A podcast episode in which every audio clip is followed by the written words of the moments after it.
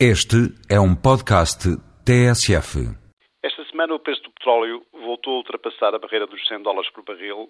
dando sinais de que este patamar de preços se irá manter nos próximos tempos, especialmente porque o consumo se mantém elevado. Não diminuiu o risco, que normalmente anda associado a regiões onde se situam os grandes centros de produção. A extração ocorre cada vez mais em campos offshore a elevada profundidade, que geram crudos pesados de menor qualidade em termos de refinação e a requererem equipamentos e tecnologias cada vez mais caras.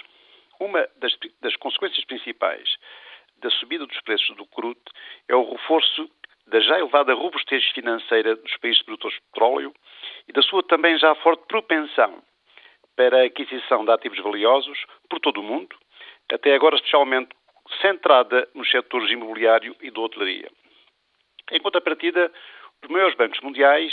continuam a deixar no ar suspeitas de que os efeitos do subprime ainda não terminaram, antes pelo contrário, como ficou demonstrado no Fórum sobre a Banca e o Mercado de Capitais,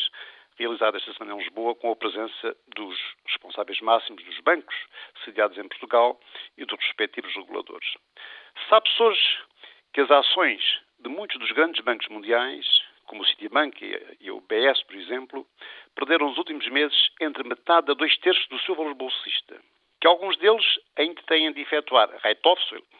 eliminações adicionais, para equilibrar as suas contas. E que a lista dos 10 maiores bancos do mundo já não é hoje liderada por bancos americanos, mas por três bancos chineses.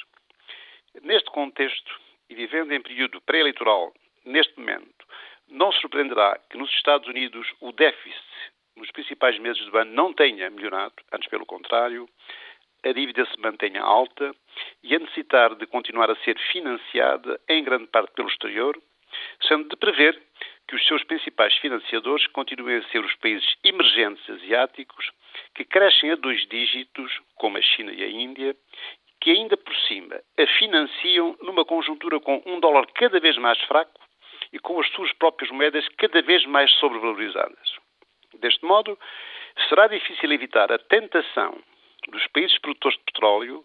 financeiramente cada vez mais robustos, mais robustecidos, em adquirirem cada vez mais ativos no Ocidente, a preços muito baratos, como poderá ser o caso dos debilitados grandes bancos mundiais,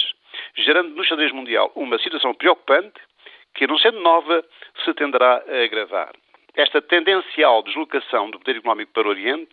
poderá, a meu ver, ser uma oportunidade para a Europa, hoje reunida numa cimeira importante, se ela for capaz de implementar uma estratégia ofensiva de investimento e não apenas preocupada com as questões orçamentais e monetárias. Em qualquer circunstância, a meu ver, permanecerá sempre a questão de saber quais serão as consequências económicas e políticas que poderão resultar para o mundo destas mais que prováveis acelerações ou deslocalizações do poder económico e financeiro para o Oriente.